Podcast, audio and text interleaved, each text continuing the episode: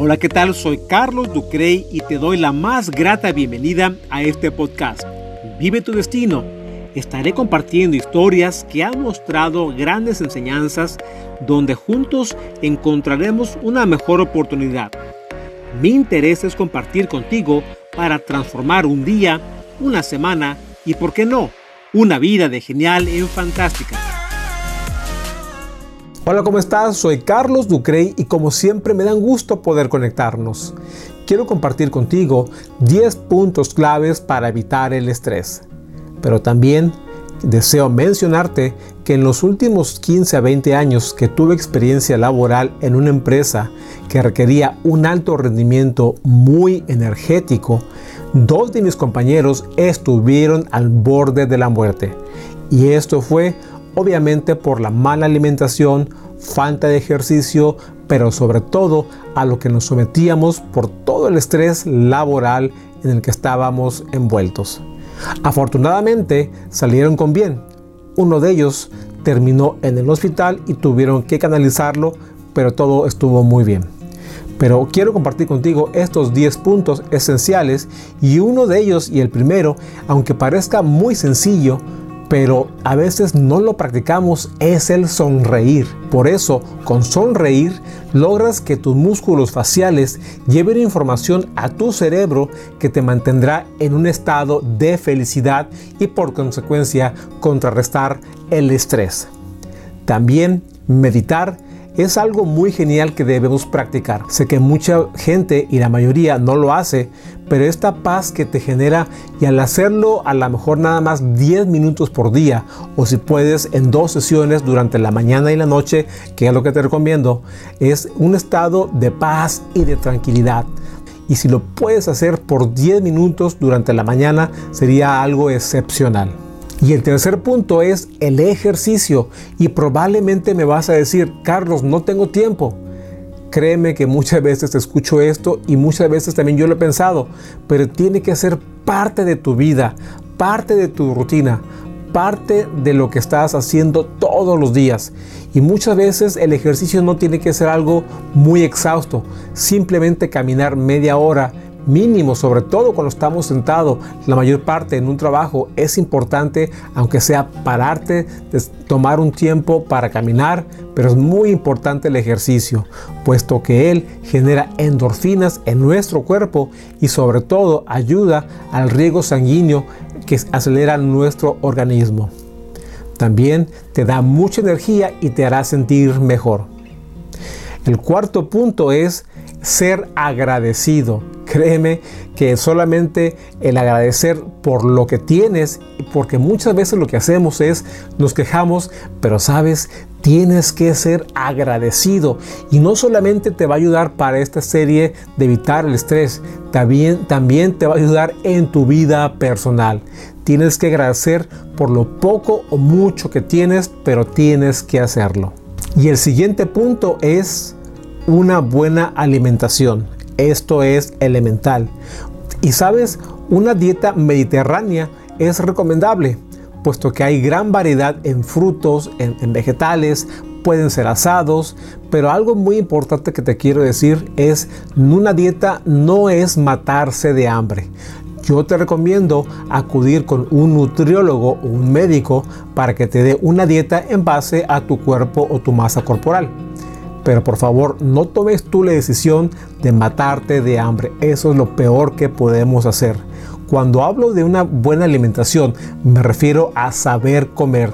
Tenemos que aprender a comer, porque muchas veces tú puedes estar equivocado y pensar que cierto alimento, por ejemplo las almendras, eh, aceite de oliva, eh, no puedes comer porque te va a engordar. Los nutriólogos te hacen una dieta para combinar ciertos carbohidratos con proteínas y ellos sabrán de qué forma hacer esto. Pero una buena alimentación es elemental. Y el sexto punto es la distracción.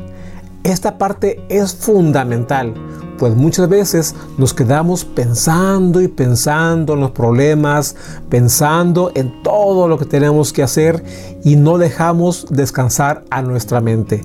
Nuestra, nuestra mente la tenemos siempre pensando, trabajando y esto es lo que ocupamos, dar un espacio para liberar todos esos pensamientos que nos traen muchas veces atados. Aquí yo lo que te recomiendo es que cuando salgas de tu trabajo o salgas de la parte laboral, tienes que separar tus pensamientos y dejar tus problemas laborales en su trabajo y cuando llegues a casa debes liberarte de todos esos pensamientos laborales. Es muy importante porque muchas veces estamos en casa pensando en el trabajo y también estamos en el trabajo pensando en casa. Y sabes, eso es lo peor que puedes hacer porque vas a contaminar un ambiente y probablemente vas a ser también contaminado por gente que esté en, ese, en esa forma de no liberar pensamientos. Sobre todo, al no liberar tus pensamientos, traes a tu mente siempre trabajando. Y es la parte que tenemos que aprender a liberar estos malos pensamientos para concentrarnos nada más en lo que estamos haciendo, vivir el presente. También si tienes un hobby, este es un buen pretexto para una distracción favorable. Y el séptimo punto es la respiración profunda sobre todo cuando estamos en un punto donde hay un conflicto que tenemos que atender. Esta parte genera mucho estrés. Hablar en público genera estrés. Estar o atender una junta donde hay que confrontar a una persona genera estrés. Entonces aquí es cuando tenemos que aprender al momento de entrar en esa situación que nos va a generar una estancia de estrés. Respirar profundamente soltar el aire y hacerlo a lo mejor por dos o tres veces para calmar nuestra sensación de preocupación. Tenemos que lograr que nuestro cuerpo entre en un estado de relajación.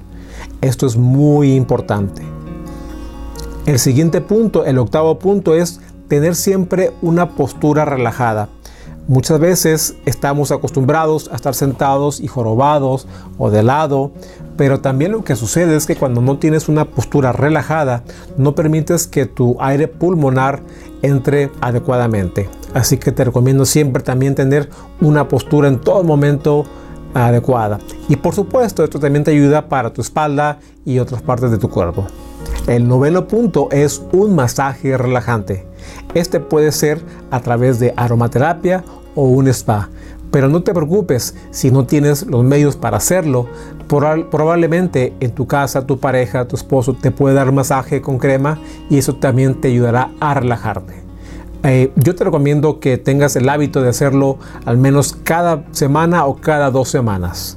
Y el punto número 10, yo te recomiendo buscar siempre convivencia con gente que esté alegre contaminar ese ambiente de alegría, de sensación, de motivación, de inspiración, realmente es un hábito que debemos siempre tener.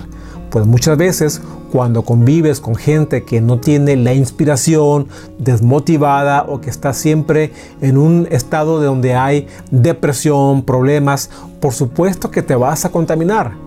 Así que yo te recomiendo que tengas siempre también ese espacio para buscar y estar, sobre todo con amistades y familiares, eh, estar conviviendo con gente que tengan alegría, que te compartan y te contagien esa formación de, de hacer cosas nuevas, de formar nuevas amistades, conocer nueva gente. Es increíble siempre estar buscando conocer gente, pero sobre todo que tengan un buen hábito de tener un buen ambiente y sobre todo inspirar mucha confianza, pero que siempre tengan alegría.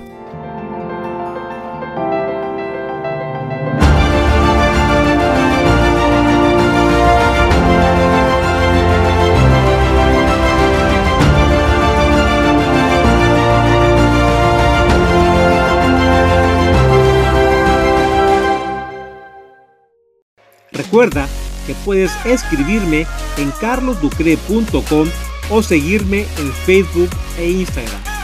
Te invito a conectar nuevamente conmigo para juntos encontrar nuevas oportunidades de vida y transformar nuestros propósitos en realidad. Ya sabes, nos vemos aquí en Vive tu Destino.